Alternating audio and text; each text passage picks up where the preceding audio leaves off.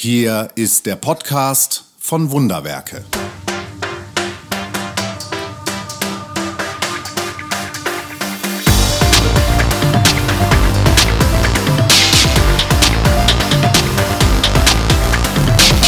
Den Herzschlag der Welt hörbar machen. Herzlich willkommen im Podcast von Wunderwerke. Wir senden hier zwei verschiedene Formate. Da wäre zum einen Scott und Gott und zum anderen Wunderwerke Skyped. Ein Gesprächsformat, das Studio-like über Skype geführt wird, ein Relikt aus der Corona-Lockdown-Zeit im März und April diesen Jahres, das wir weiter fortführen werden. Mein Name ist Martin Scott und ich bin der Gastgeber von Wunderwerke Skyped. Schön, dass du heute zuhörst. Wunderwerke Skype ist schnell erklärt. Ich bin jeweils mit einem Gesprächsgast zum Gespräch verabredet für 25 oder auch mal 50 Minuten. Vorbereitet bin ich normalerweise nur rudimentär, denn ich lebe von meinem Gefühl und meinem echten Interesse für den Gast. Meistens ist es mir ein großes Anliegen, Geistliches auf den Punkt zu bringen, zu verstehen, wo mein Gast positioniert ist, was ihn geistlich in Bewegung bringt oder sogar auch mal ein kleines Streitgespräch mit ihm zu führen, umrahmt von der Offenheit, dass natürlich nicht jeder so denken und glauben muss wie ich. Genug der einleitenden Worte, jetzt soll es losgehen. Einmal aufs grüne Skype-Knöpfchen gedrückt und Skype versucht mich zu verbinden mit Klaus Henning. Professor Dr. Klaus Henning, Wikipedia-Eintrag innehabender, Kybernetiker und Informationswissenschaftler, bis 2009 Lehrstuhlinhaber im Maschinenbau an der Technischen Hochschule Aachen.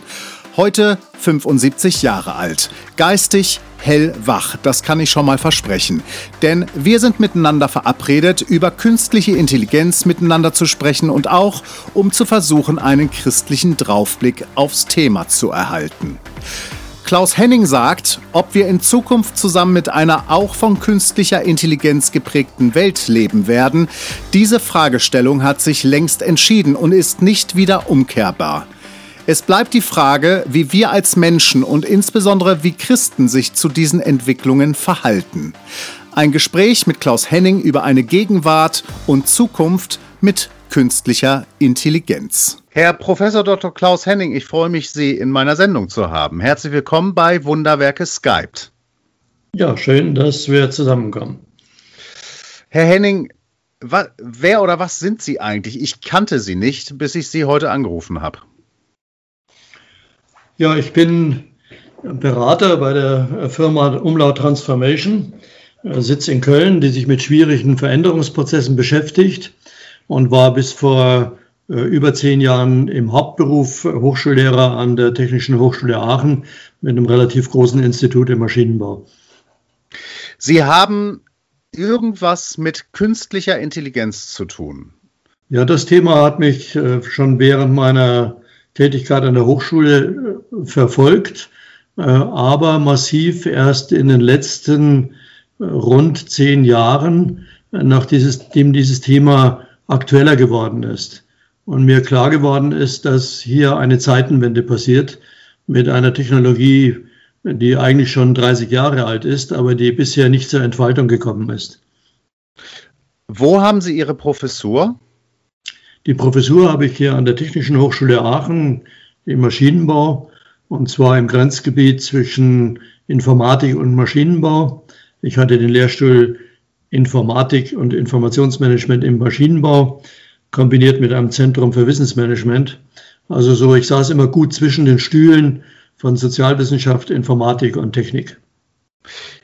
Das drängt sich dann also ganz von alleine auf das Thema künstliche Intelligenz, sage ich mal mit meinem Leimverständnis, ja?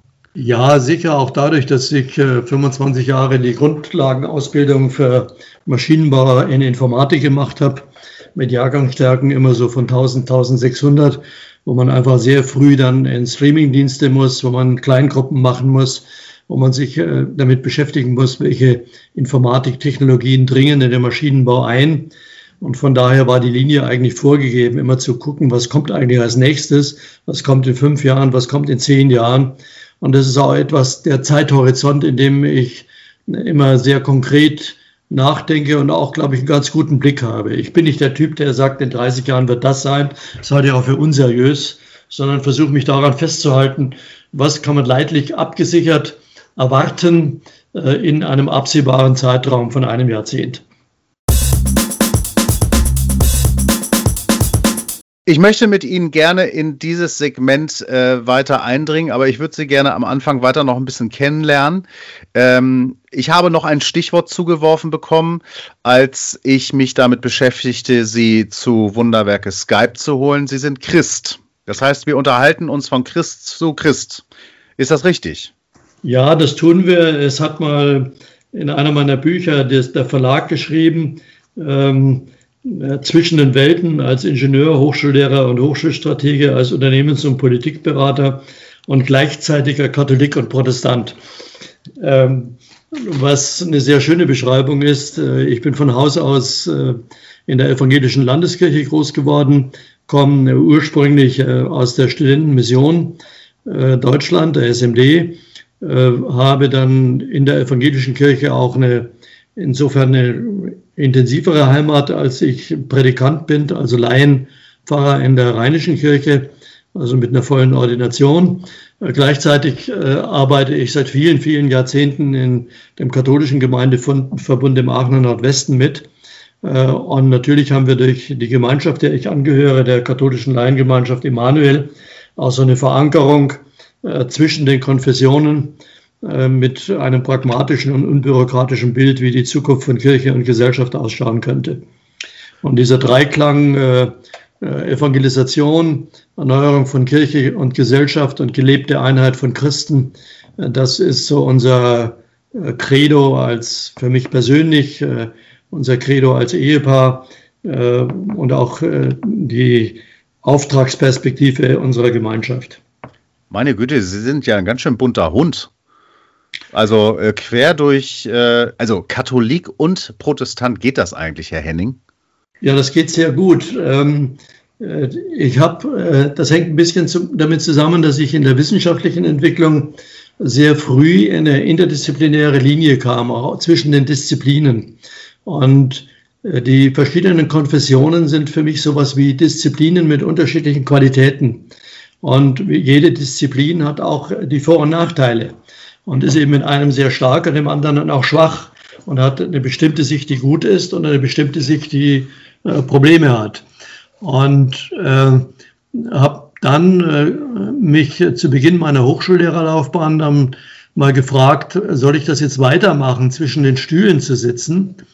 Und habe dann im Jahr 85 mal äh, Karl Friedrich Weizsäcker eingeladen, der damals so so ein Vorbild war, weil er so ähnliche Dinge gemacht hat und ihn gefragt, was soll ich denn jetzt machen? Soll ich, wie macht man das denn interdisziplinär arbeiten, weil er das auch versucht hat? Und dann sagte er mir damals den richtungsweisenden Satz, wenn Sie nicht bereit sind, mit diesem Ansatz zu scheitern, suchen Sie sich sofort einen anderen Job.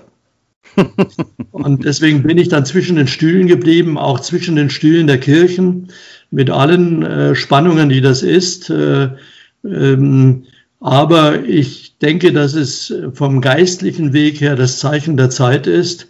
Noch dazu in einer Zeit, wie wir jetzt äh, durch den Corona-Schub auch merken, die zu einem massiven Zusammenbruch herkömmlicher Strukturen in den Kirchen führt, in allen Konfessionen mit neuen Formaten äh, und auch viele Grenzen eingerissen werden und wir gezwungen werden, wieder zum Wesentlichen zurückzukommen. Und das heißt für mich im Glauben, ähm, äh, habe ich wirklich mein Commitment, dass Jesus Christus der auferstandene Herr ist und in Mitte meines Lebens ist. Ähm, und erlebe ich da, du bist mein geliebtes Kind Gottes. Und die zweite Flanke ist, äh, ist das in meinem Leben wirksam die Praxis und die Erfahrung und Zulassen des Zuspruchs, dir ist deine Schuld vergeben. Das ist so die Kurzfassung, warum ich noch Christ bin. Es gibt viele andere Gründe, äh, die mich vielleicht hin und wieder dazu veranlasst hätten, es nicht zu sein, vor allem wenn ich mich an den jeweiligen Ausprägungen von Konfessionen orientiert hätte. Ich feiere jetzt schon den Tippgeber, den wir zwischen uns als gemeinsamen Bekannten haben, der mir empfohlen hat, äh, mich mit Ihnen einmal zu treffen. Würden Sie sagen, Sie sind fromm, Herr Henning? Das kommt darauf an, was man unter dem Wort versteht. Äh, ich glaube, dass ich fromm bin in dem Sinn, dass ähm, mir klar ist, dass ich mein Leben am Ende meiner Tage, aber auch jeden Tag vor Jesus als dem Weltenschöpfer und Herrn zu verantworten habe. Ähm, und dass das so ist, dafür bin ich sehr, sehr dankbar. In dem Sinn, denke ich, bin ich sehr fromm und in diesem Sinn auch äh, eindeutig, sehr eindeutig, ähm, wo ich oft sage, ähm, für mich ist der christliche Glaube der Unique Selling Point. Und wenn ich in Gesprächen bin mit vielen Nichtchristen äh, oder Menschen anderer Religionen, dann äh, sage ich immer, Leute, ich komme jetzt hier nicht mit einem Alleinvertretungsanspruch, aber ich glaube, dass ich etwas gefunden habe, was auf Neudeutsch einen Unique Selling Point hat, aus den vorher genannten Gründen. Du bist ein geliebtes Kind Gottes und zum Zweiten, dir ist deine Schuld vergeben mit den Eckpfeilern und dann noch vieles mehr. Aber die zwei und äh, diese Ecke, wo Gott in die Welt kommt und sich unter uns erniedrigt und hingibt und genau das tut und leibhaftig macht. Jetzt sagt mir eine andere Religion, die das so hat. Ich wechsle sofort den Glauben. Was ist ein Unique Selling Point, Herr Henning? Also das ist im Wirtschaftlichen eben, dass das ein Unternehmen eine Einzigartigkeit hat, die unverwechselbar ist gegenüber anderen und es gegenüber anderen auszeichnet. Ich verstehe.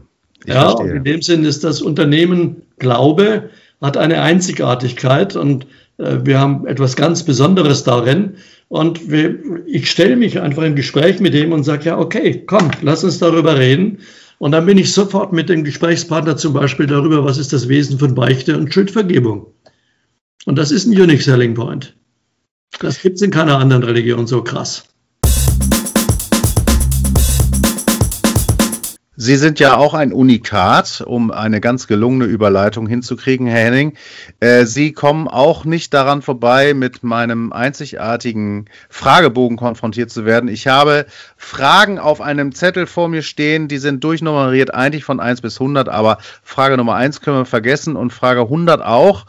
Und Frage 99 haben Sie eigentlich ganz gut eben schon beschrieben. Was ist nämlich das Wichtigste für Sie auf der Welt? Also nennen Sie mir bitte dreimal hintereinander eine Zahl zwischen 2 und 98 und ich stelle Ihnen die jeweilige Fragebogenfrage dazu. Ja, 17, 51 und 73. Ja, äh, Moment, äh, ich bin schon alt. Ihr Lieblingsessen, Herr Henning? Das ist äh, Flammkuchen äh, ich nenne zwei Lieblingsessen und das andere ist äh, äh, holländischer Pfannkuchen, entsprechend in der Richtung wie Flammkuchen gemacht. Verstanden. Dann kam welche Nummer? 53 oder was? 51. 51. Wen würden Sie wählen? Das ist eine sehr private Frage, die dürfen Sie ab, ablehnen. Aber ich stelle sie Ihnen mal. Wen würden Sie wählen? Mich könnte man das fragen. Das kann man mich auch fragen, weil ich schon verschiedene Dinge gewählt habe.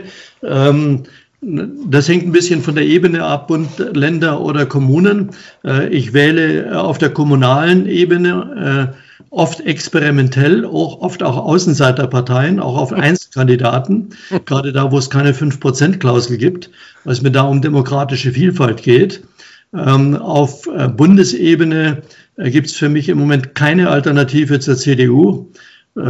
Ich sage leider, ich war lange Zeit sozusagen auch oft unentschlossener, habe auch gewechselt, äh, habe in meinem Leben auch schon SPD und FDP gewählt. Und ich will das aber auch kurz äh, begründen, äh, weil äh, in der Partei, so wie sie sich in den letzten Jahren dargestellt hat, äh, einerseits ein klares Bekenntnis zur sozialen Marktwirtschaft ist, zum freien Unternehmertum und auf der anderen Seite diese Bindung an Werte. Das unterscheidet die CDU von der FDP nämlich diese äh, radikale äh, Orientierung. Wir haben einen Wertehintergrund, der ist für uns verbindlich, äh, der kommt aus dem Christlichen und diese Kombination halte ich im Moment für unser Land für absolut dominant. Ähm, das Zünglein an der Waage ist aber das Bekenntnis zum freien Unternehmertum, vor allem dem Unternehmertum der Unternehmen, dem sogenannten Mittelstand, der kann ja auch sehr groß sein, also eigentümergeführter Unternehmen, die ja in unserem Land äh, fast 75 Prozent aller Arbeitsplätze stellen. Ich konnte Ihnen folgen, also äh, und im, im, Nachgespräch werde ich Ihnen mal meine Wahlempfehlung begründen. äh, und dann hatten wir noch die 73, oder was? Ja. Na, da bin ich mal gespannt. Talkshows oder Gerichtsshows? Bezog, bezieht sich aufs Fernsehen. Ja, was, ob ich die mag? Ja, nee, Sie müssen sich sozusagen zwischen diesen beiden Übeln entscheiden. Zwischen einer Talkshow und einer Gerichtsshow. Ja, tut mir leid, Sie haben die 73 gewählt. Ja, das ist eine nee, beschissene Talk, Frage. Talkshow, gar keine Frage. Herr Henning, vielen Dank für diesen ersten Streifflug. Wir sind so ein bisschen verabredet, das haben wir im Vorgespräch miteinander ausgemacht, um über die KI, über die künstliche Intelligenz miteinander zu diskutieren und äh, zu versuchen, einen christlichen Draufblick zu kriegen. Ähm, das Erste, was ich in meiner kleinen Recherche vor diesem Gespräch über Sie in Erfahrung gebracht hat, ist, ist ein Ausschnitt ähm, aus einem Vortrag, den Sie im universitären Bereich gehalten haben müssen, denke ich, äh, wo Sie so sinngemäß gesagt haben, auf Ihrer Homepage drücken Sie sich ja auch so aus, ob wir in Zukunft in einer von KI geprägten Welt leben werden, steht nicht mehr zur Entscheidung. Diese Entscheidung ist bereits gefällt und nicht mehr un, äh, umkehrbar. Wir haben nur noch die Möglichkeit, uns dazu positiv oder negativ, äh, optimistisch oder ängstlich, gestaltend oder passiv zu verhalten. Habe ich Sie richtig wiedergegeben? Ja, Sie haben mich richtig wiedergegeben mit einer leichten Korrektur des hinteren Teils, weil da ist es in der Argumentation äh, bei mir wesentlich klarer, weil ich glaube, dass wir äh, eine Aufgabe haben äh, in einem Land wie Deutschland und dann insbesondere als Christen eine Aufgabe haben, eben diese Zeitenwende proaktiv und mit an der Spitzenfront zu gestalten also es werteorientiert und verantwortungsvoll zu tun, umzusetzen in alle Bereiche des Lebens, bevor es andere verantwortungslos tun. Verstehe. Äh, mein erster äh, Gedanke oder mein erstes Gefühl dazu ist, ich bekomme Angst. Ich denke an Filme wie die Matrix. Kennen Sie die Matrix? Ja. Äh, und äh, denke sofort, in so einer Welt möchte ich nicht leben. Möchten Sie in so einer Welt leben? Nein, will ich auch nicht. Äh, deswegen äh, geht es ja darum, sie werteorientiert zu gestalten und äh, in die Prozesse reinzugehen, egal wo das ist, ob Familie oder Schule oder Betrieb oder Kommune. Und da ist es fünf vor zwölf oder fünf nach zwölf. Und ich will das an einem Beispiel festmachen.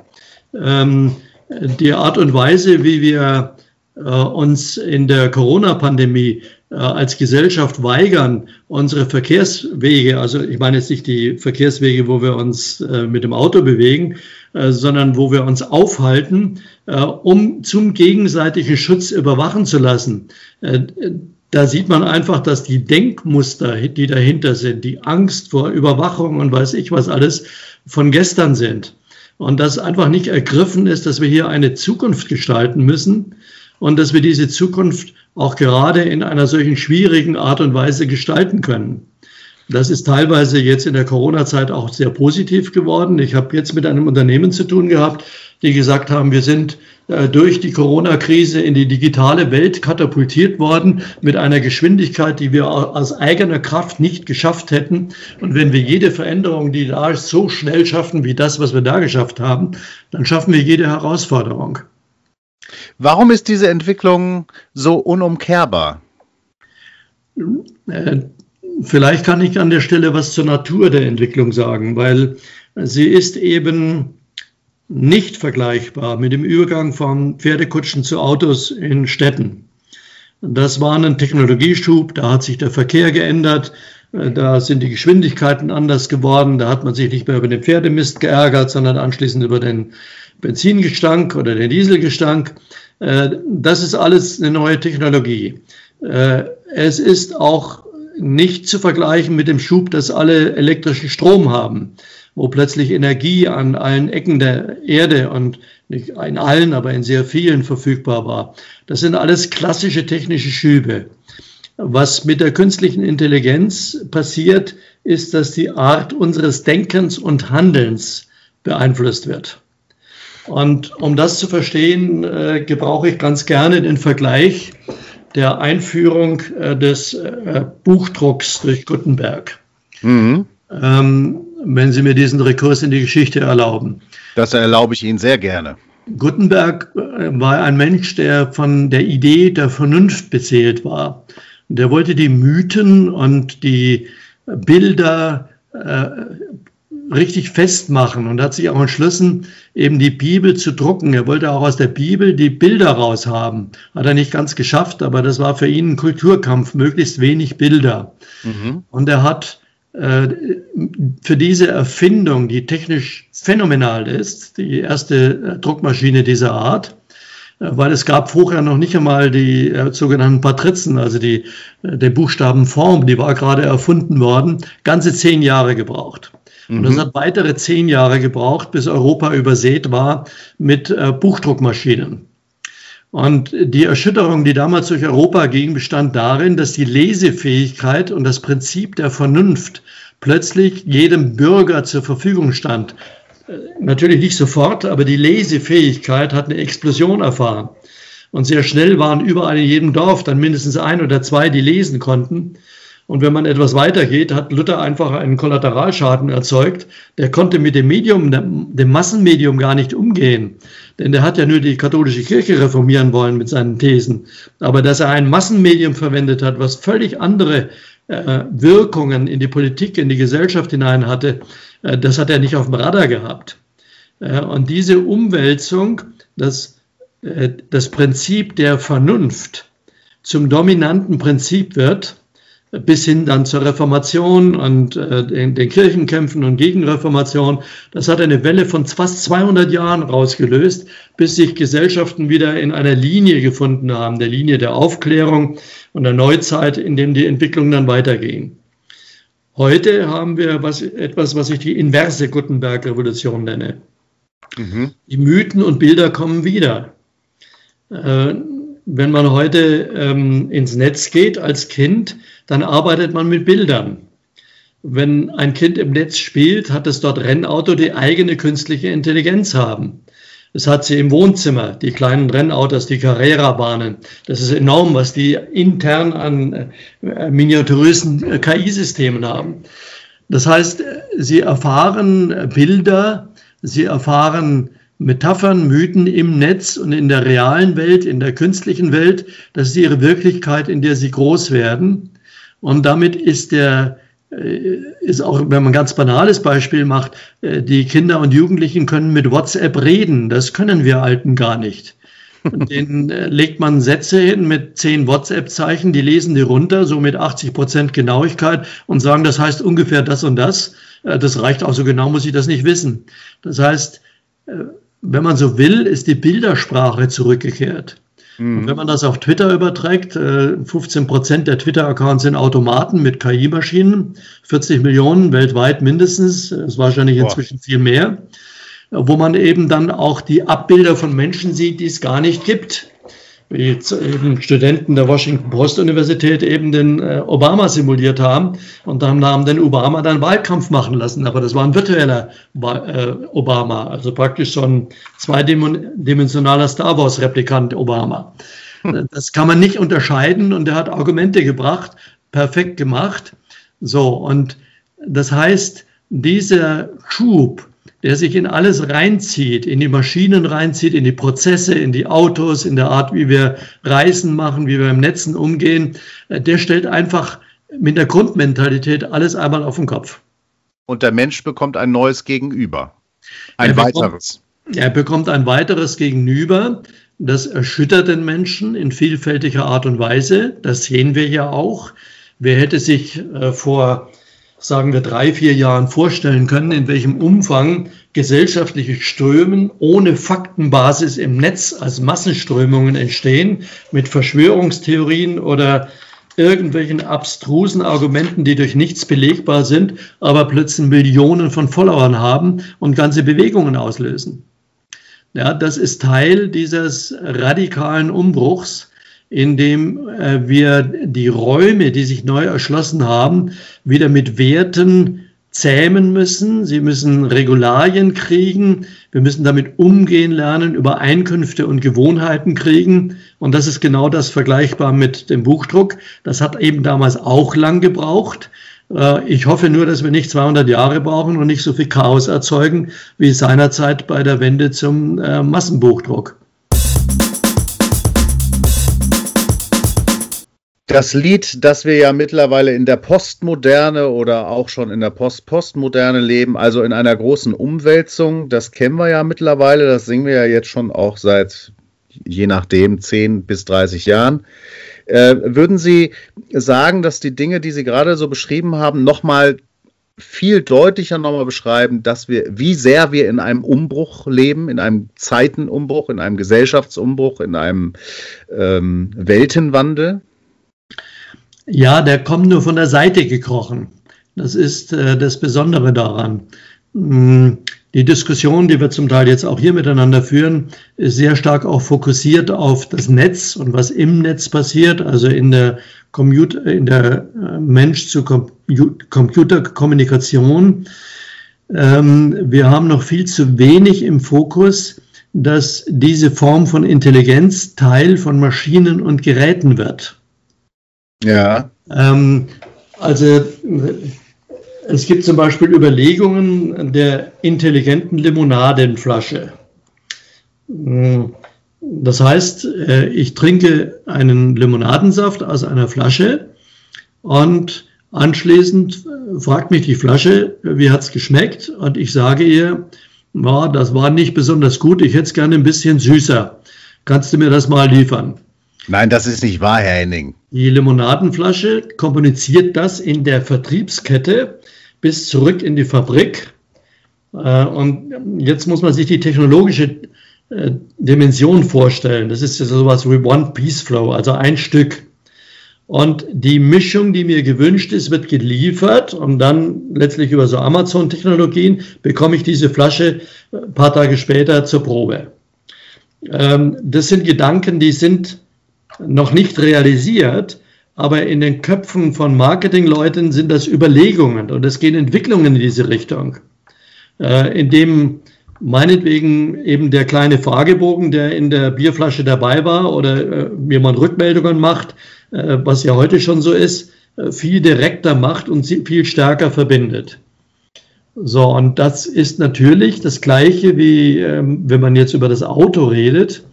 Äh, ich bin ja relativ lang in diesen Projekten drin gewesen zum halbautomatischen Verkehr mit äh, äh, halbautomatischen Lkw-Kolonnen äh, auf deutschen Autobahnen, die wir schon vor 15 äh, Jahren im fließenden Verkehr in Deutschland gefahren haben mit 10 Meter Abstand. Also so Gigaliner äh, Lkw, mhm. vier Stück hintereinander mit 10 Meter Abstand. Damals hatten wir den ADAC, wir mussten gucken, dass wir nicht in die Öffentlichkeit kommen. Das ist ja heute schon völlig anders. Äh, wer heute ohne automatischen Abstandsradar fährt, der ist irgendwo nicht mehr in der Norm. Das ist ja eigentlich schon leichtsinnig.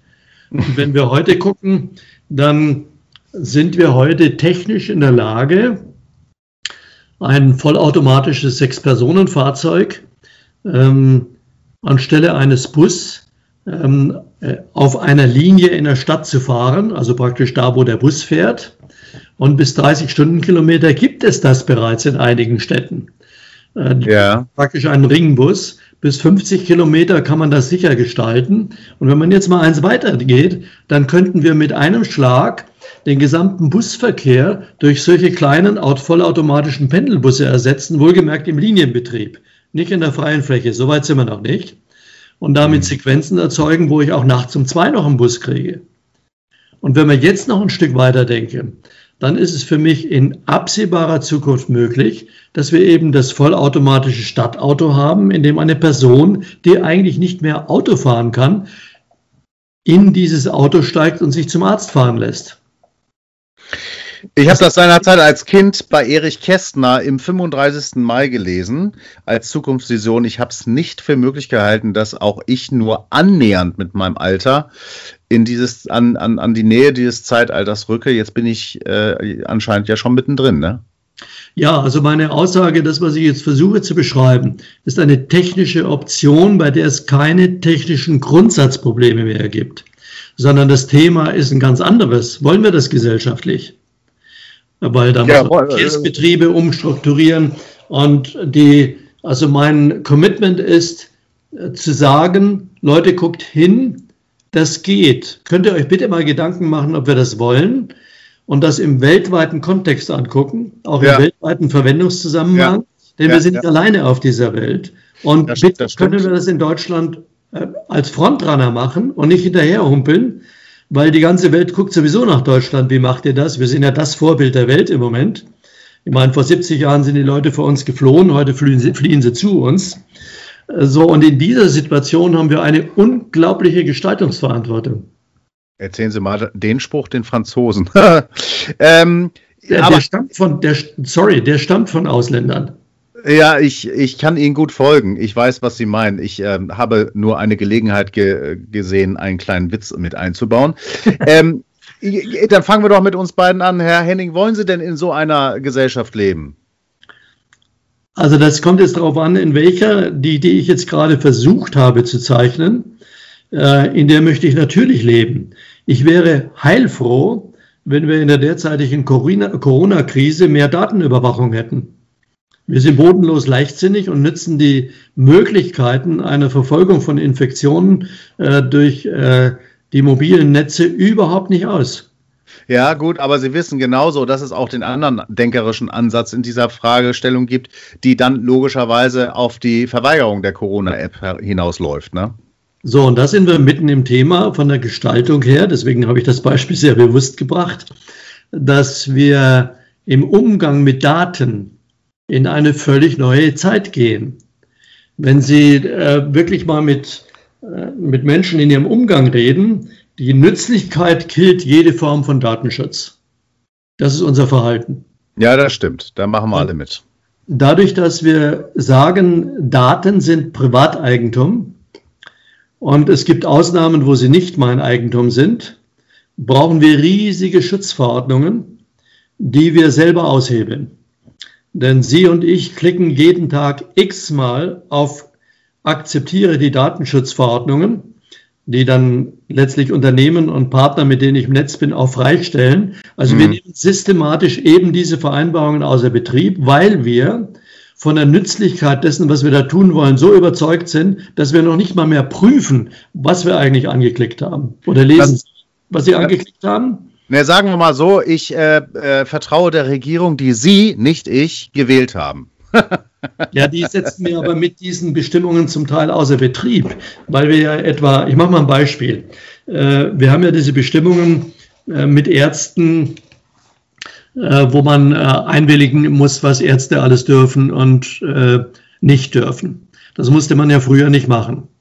Inzwischen kann man aber den Ärzten wesentlich mehr erlauben, als vorher überhaupt möglich ist.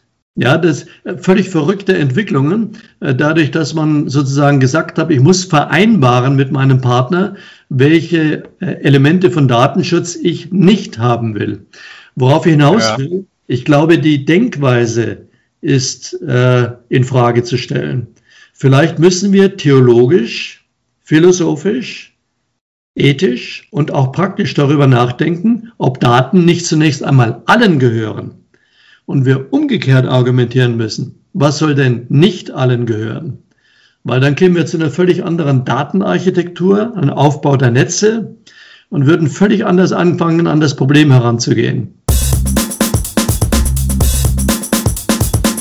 Diesen Schritt würde ich in unserem Gespräch gerne auch noch hinbekommen. Es ist ja sowieso schon schwer geworden, die alten biblischen Geschichten, die alten biblischen Bilder, denken Sie an Gleichnisse Jesu, die er erzählt hat, äh, Menschen aus dem 21. Jahrhundert, die nicht bibelsozialisiert aufgewachsen sind, äh, nahezubringen. Also ich kenne das beispielsweise als Prediger, als Verkündiger, der ich äh, auch bin dass sie äh, in einer Verkündigung erstmal einen riesen Anlauf nehmen müssen und dann erstmal ein, ein, quasi äh, eine Bibliothek, einen Bildungsbogen schlagen müssen, damit das, was sie eigentlich übermitteln wollen, aus einem Gleichnis Jesu heraus überhaupt verstanden wird. Stell dir vor, es gab mal eine Zeit, da gab es Bauern und die waren total relevant und so weiter. Ne? Äh, Jetzt, äh, wie kriegen Sie denn jetzt die Fragestellung, die philosophisch, ethisch, theologisch, geistlichen Fragestellung äh, rund um das, was wir hier besprochen haben, mit der Bibel zusammen? Wo schlagen Sie denn da auf? Also wo ist denn das Thema KI in der Bibel besprochen? Vielleicht, wenn ich das ein bisschen zurückstellen darf, aber ich glaube, wir müssen in dem Gespräch noch einen Bogen machen. Und das ist die Frage, was an der künstlichen Intelligenz eigentlich äh, Besonderes ist, weil wir bisher jetzt sehr viel über Daten geredet haben, äh, über Kommunikation und haben das Wort künstliche Intelligenz eben gebraucht, aber nicht wirklich qualifiziert. Und, also, Verzeihung. und ähm, deswegen müssen wir uns noch mal ein bisschen darüber unterhalten, was ist denn das Besondere daran? Und ich fange mal mit einer steilen These an, äh, die ich auch bereit bin zu vertreten. Äh, wir unterscheiden zwei Arten von künstlicher Intelligenz, starke und schwache. Äh, die starke künstliche Intelligenz hat ein eigenes Bewusstsein, mindestens auf der Ebene eines Tieres. Und das können wir heute realisieren. Ich bin äh, Kutschfahrer und äh, stelle dann immer gerne die Frage, hat ein Pferd ein eigenes Bewusstsein? Und der Reitern ist das überhaupt kein Thema. Natürlich hat es das irgendwie so ein einjähriges Kind und das hat auch Liebesbedürfnis und weiß ich was und Emotionalität. Aber das hat es, hat Grenzen. Ja. Und die Maschinen, die wir erzeugen, äh, können Dinge erfinden, Handlungsstrategien, daraus Maßnahmen ableiten, die vorher ihnen überhaupt niemand beigebracht hat in der starken KI.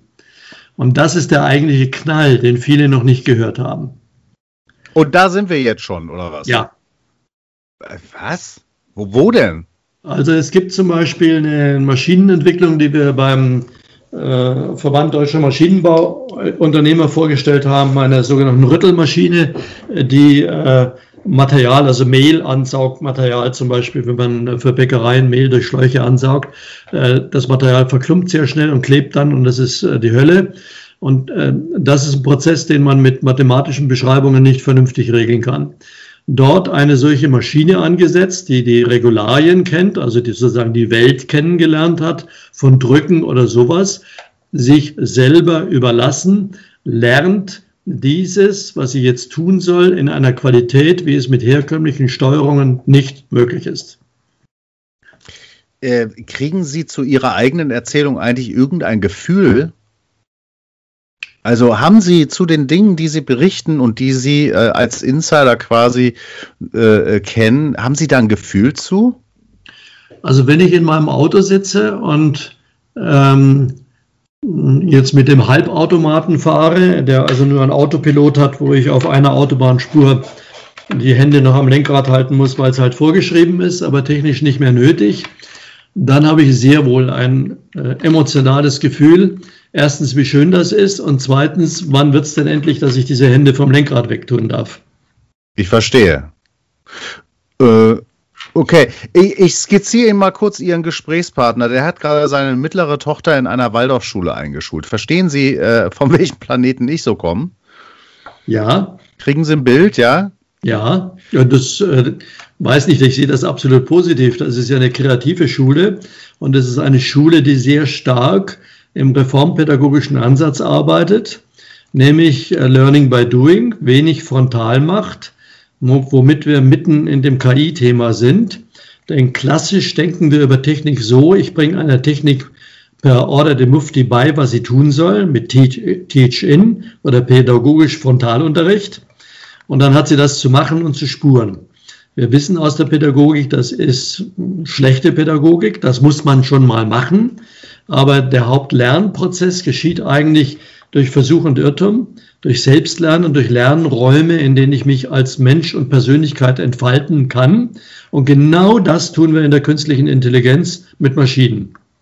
Gut, also ich sehe, Sie kennen sich durchaus in der Breite auch aus, Herr Henning. Das äh, anerkenne ich sehr und respektiere ich sehr. Ähm, aber ähm, das Worst-Case-Szenario in, äh, in des Menschen Umgang mit einer KI ist doch immer, dass die KI schlauer wird als er, schneller wird als er, böser wird als er. Oder? Ja, das, das ist doch die Geschichte von der Matrix. Das ist die Horrorgemälde, die natürlich in allen Zeiten da waren, äh, dass man den Weltuntergang prophezeit, um äh, mit Science Fiction oder mit äh, äh, falscher christlicher Prophetie, weil man die Bibel nicht richtig verste äh, versteht und gelesen hat und keine Ahnung vom Zeitverständnis der Bibel hat äh, und daraus dann eine Weltuntergangsstimmung erzeugt. Ob die technologisch getriggert ist oder nun dadurch getriggert ist, spielt keine Rolle. Und ich weiß, wovon ich rede, weil ich komme ja in meinem Alter aus dem Zeit der atomaren Abschreckung und habe das nun auch äh, in meiner jugendlichen Zeit erlebt äh, beim Militär, welche Bedrohungspotenziale da sind. Ich will das alles nicht negieren, mhm. aber die äh, Sichtweise ist, und jetzt spanne ich nochmal den Bogen zu dem, was Sie vorher gefragt haben, nämlich die biblische Dimension. Ja. Auch da wieder sehr frontal. Ähm, künstliche Intelligenz ist eine gute Gabe Gottes, die es verantwortlich zu gestalten gilt. Warum? Wir sind Mitschöpfer Gottes. Diese Schöpfung ist überhaupt nicht zu Ende. Aber Gott hat keine anderen Hände als die unseren, durch die er diese Welt gestalten will und kann. Und wir haben ihm gefälligst zu gehorchen und zu tun, dass daraus was Gutes wird und nicht irgendein Quatsch. Mhm. Äh, solange der Mensch aber in dieser Welt mitschafft, äh, wird sie nicht unbedingt besser. Ich behaupte auch nicht, sie wird schlechter, aber das ähm, Niveau bleibt doch irgendwie gleich. Äh, ja und nein. Das ist jetzt wieder streng biblisch. Äh, nach dem Motto, äh, auf das Ende hingesehen äh, werden sich die Basiskonflikte äh, der Menschen und der Menschheit nicht ändern. Ähm, das ist richtig. Was äh, apokalyptisch gesprochen wächst, ist der Gegensatz zwischen Gut und Böse und die positiven Möglichkeiten wachsen ebenso stark wie die negativen. Also diese Widersprüchlichkeit wird äh, größer. Mhm. Ähm, und wenn man jetzt fragt, was ist, hat mit der Zeitenwende zu tun, dann geht es auch darum, dass wir lernen, mit Widersprüchen sie zu akzeptieren und zu leben. Also ich will das nochmal down to earth bringen, sonst haben wir so theoretische Ecke. Der weltgrößte Hotelanbieter hat keine Hotels. Das erste autonome Auto hat ein Unternehmen herausgebracht, die Suchmaschinen macht. Äh, der weltgrößte Taxiunternehmen hat keine Fahrer und keine Taxis. Und das weltgrößte Handelsunternehmen hat keinen eigenen Lagerraum. Äh, das meine ich mit diesen Widersprüchen, wo eine, eine Umschichtung von Geschäftsprozessen, Fähigkeiten stattfindet. Und da muss man fragen, äh, was sind denn Spannungsfelder, die schon immer da waren und die wir jetzt neu interpretieren und aushalten müssen? Und da gibt es im Wesentlichen äh, fünf Spannungsfelder, die so sind, wie sie sind und die sozusagen bleiben werden. Und die werden sich auch durch KI nicht ändern. Ähm, klassisch Spannung zwischen Menschen und Technik war schon immer so. Die Frage, was mache ich mit den Werkzeugen? Äh, die Spannung zwischen Nationen und Kulturen äh, die Spannung zwischen unterschiedlichen wissenschaftlichen Disziplinen. Und nun kommen eben zwei neue dazu, die so vorher nicht da waren, zwischen Virtualität und Realität. Was ist Virtualität? Was ist Realität? Wie spielt das zusammen? Jugendliche, die mit Pokémon leben, bei denen ist die Realität die Pokémon-Welt. Ich hatte mal einen jungen Zehnjährigen, den habe ich auf die Berge hochgebracht, weil da oben irgendwelche Pokémon-Figuren waren. Äh, die er auf 3000 Meter Höhe erhofft hat, die waren da auch. Ich hatte keine Ahnung, dass sie da sind. Also bei dem lief die Welterschließung umgekehrt über die Virtualität. Und schließlich das fünfte, die äh, Spannung zwischen Menschen und künstlicher Intelligenz, dem Neuen gegenüber von Maschinen im Netz oder real, die ein eigenes Bewusstsein in der Begrenzung haben, also ich spreche immer gerne vom tierischen Bewusstsein, vom Gedächtnisbewusstsein, vom rezeptiven Bewusstsein und vermeide die Auseinandersetzung um Personenbewusstsein und Ich-Bewusstsein, damit wir einfach bei dem bleiben, was real heute da ist, geht und was sich entwickelt wird. Und, und in diesen Spannungsfeldern müssen wir leben. Ja, mh, verstehe. Äh, und später werden wir dann nochmal äh, weitere Gespräche äh, führen müssen, wo wir diese Dimension auch noch mit reinnehmen. Ne? Herr Henning, Sie haben ja ein, schon ein Anliegen, dass Sie Christen erreichen mit einer Botschaft. Was ist Ihre Botschaft an Christen in diesem Thema? Die habe ich gerade schon genannt. Ähm, die habe ich anfangs in den Vorträgen der letzten Jahre nur zögerlich gebracht. Und es ist mir dann so genannt, am Anfang wollten ja christliche Kirchen und Bewegungen vom Thema künstliche Intelligenz überhaupt nichts hören. Die Nachfrage war bei Unternehmen bei großen, bei mittelständischen, äh, dann langsam im politischen Raum und dann kamen die Kirchen, Gemeinden und Gemeinschaften so langsam nach. Eigentlich jetzt umgekehrt sein müssen, aber so ist es leider oft. Und äh, wenn man da nochmal ähm, dann nachgehört hat, dann habe ich in Vorträgen in völlig säkularen Bereichen, also bei Ingenieurkongressen, ähm, an bestimmten Stellen einfach eben auf der Tonspur eingestreut, äh, diesen Satz, künstliche Intelligenz ist gute Gabe Gottes. Also dieses verantwortliche Gestalten von Zukunft, das hatte ich schon immer gesagt, weil das sehe ich so und das hat nichts damit zu tun, wo ich weltanschaulich stelle. Ähm, und da brauche ich den Begriff Gott auch gar nicht nennen. Und dann ist es mir wiederholt passiert, dass äh, unmittelbar danach sofort eine Diskussion losging. Was verstehen Sie darunter? Äh, künstliche Intelligenz ist gute Gabe Gottes. Wer ist für Sie Gott? Und so. Und sofort war ich in einer völlig anderen Diskussion darin. Das heißt also, die Offenheit und Bereitschaft mit einer solchen Frontalansatz, Gott ist gegenwärtig in dieser Welt, er will, dass wir diese Welt gestalten, bin ich im säkularen Bereich mitten im Gespräch. In den kirchlichen Räumen habe ich mit dieser These manchmal immer noch etwas Probleme, weil äh, es doch immerhin noch Kirchen und Gemeinden gibt, die Weltgestaltung nicht als ihre Verantwortung sehen. Ja, äh, ich verstehe. Aber äh, Ihr theologischer Schlüssel dazu ist, äh, weil die Hände des Menschen Mitschöpfer, mitgewollte Schöpfungskraft in dieser Welt sind. Das ist der Schlüssel und wenn Sie es intensiver wollen, dann bin ich stark geprägt von Romano Guardini, das auch mit seinen Büchern Technik und Macht. Also das, äh, und dort gibt es eben auch so Überlegungen, dass er sinngemäß sagt, ähm, in der Welt mangelt es von zwei Dingen, Menschen, die bereit sind, in die Zentren äh, von Macht zu gehen, diese zu verantworten und verantwortlich zu übernehmen.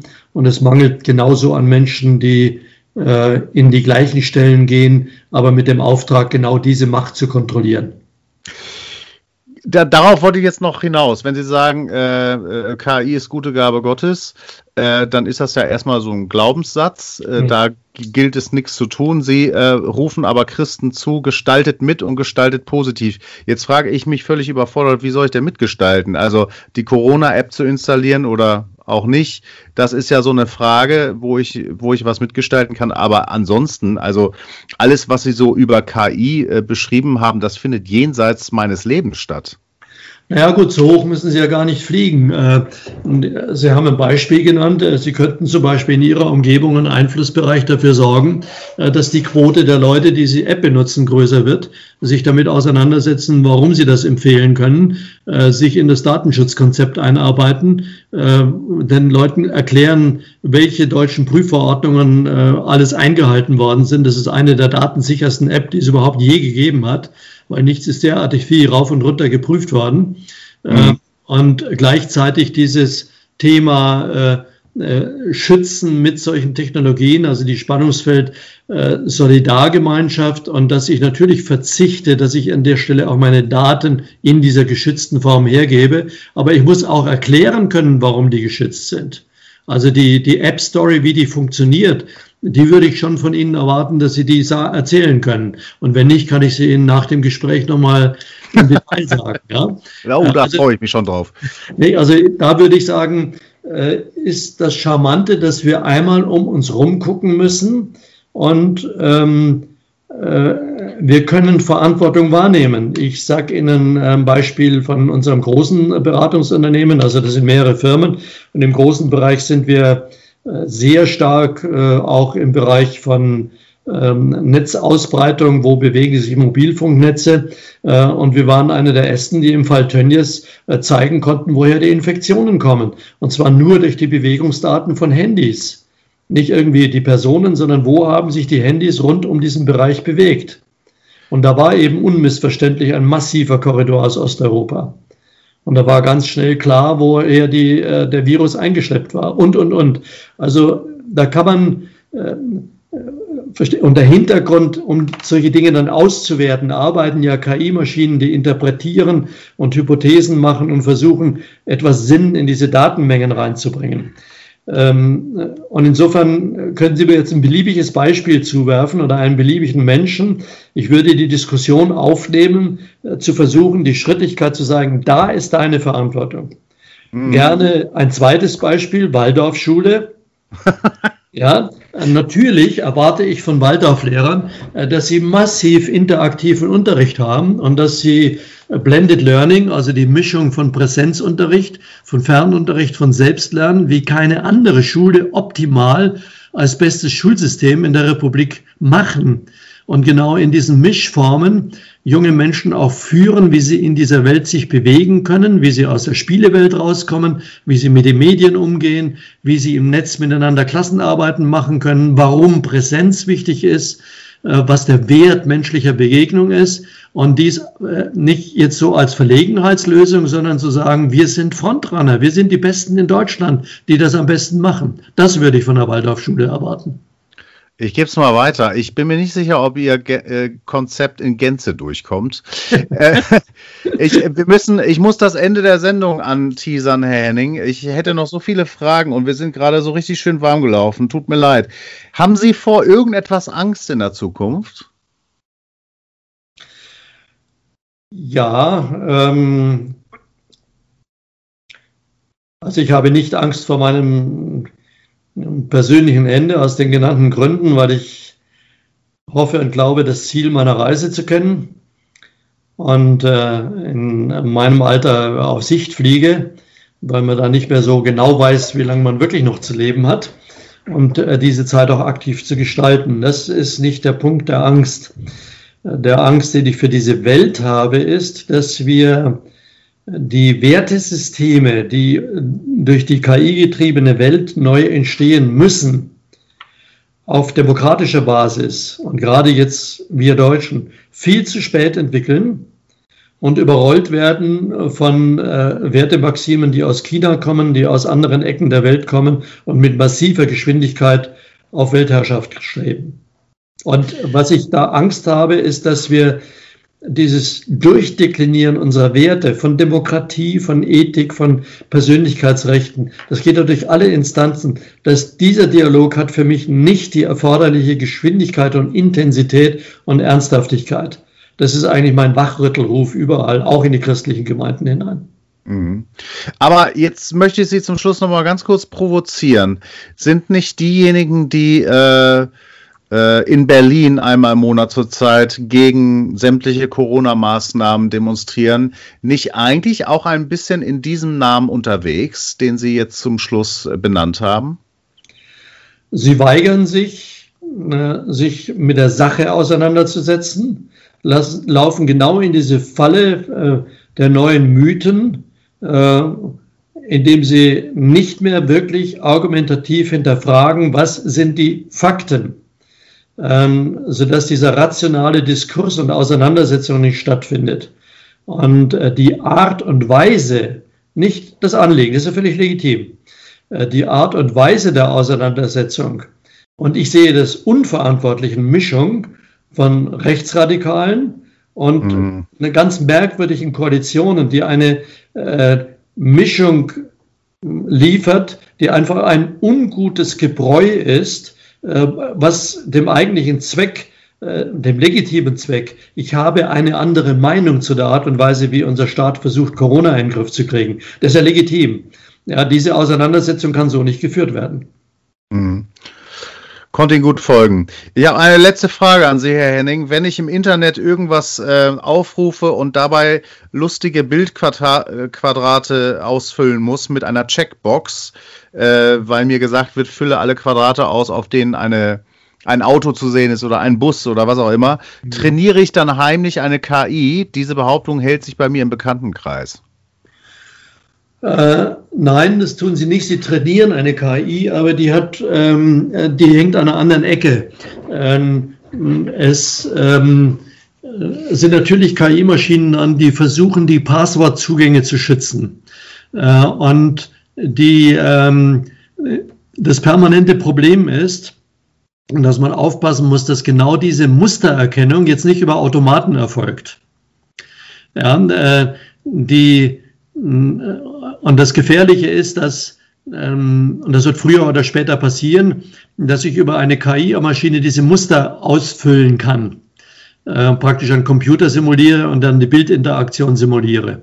Äh, und deswegen brauchen Sie eine ständige Überwachung aller Zugangswege mit immer neuen Verfahren, dass wirklich dahinter Menschen sitzen, äh, die sie gewissermaßen immer mit neuen Wegen erfinden müssen. Das wird ein fortwährender Kampf bleiben, der durch die Einführung dann von Quantencomputern nochmal eine neue Qualität und Dimension kommt. Okay, das heißt also anhand dieser Checkboxen, die ich da anzuklicken habe, kann ich das allgemeine Niveau der künstlichen Intelligenz, wo sie sich äh, zurzeit aufhält, äh, und wo ihre Grenze gekommen ist, was sie nicht mehr ausgefüllt bekommt, äh, überprüfen, ja?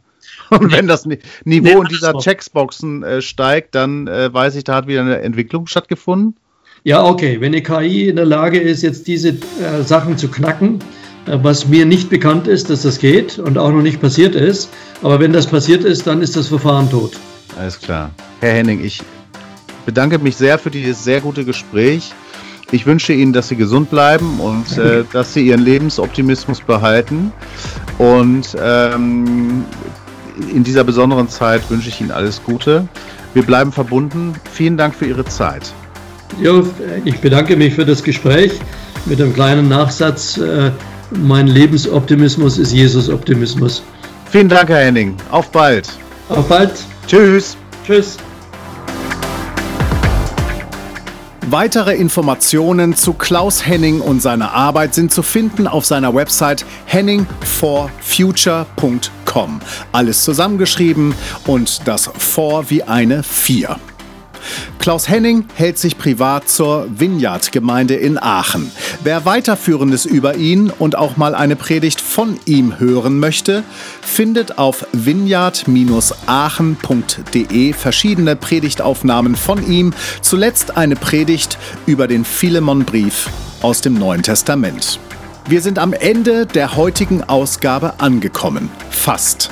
Denn mir bleiben noch 40 Sekunden für einen wichtigen Aufruf. Die Finanzen Wunderwerkes brauchen deine Unterstützung. Den Podcast zu betreiben kostet Geld und diese Sendung könnte dir einen Beitrag zwischen 5 und 100.000 Euro wert sein. Zum Zweiten hat uns Coronas Veranstaltungsausfall in diesem Jahr durchaus heftig getroffen, sodass uns ein wenig Angst und Bange vor dem Jahresende ist. Hier kannst du mit einer Spende mithelfen, Wunderwerkes Arbeit ins Jahr 2021 hineinzutragen. Unter wunder-werke.de slash spenden findest du alles, was du an Infos brauchst, wenn du spenden willst. Wir danken dir sehr im Voraus, wenn du helfen kannst und magst. Als nächstes erscheint auf diesem Kanal innerhalb der nächsten 14 Tage ein Scott und Gott, bevor dann wiederum die nächste Ausgabe von Wunderwerke Skype folgt. So oder so, wir hören uns.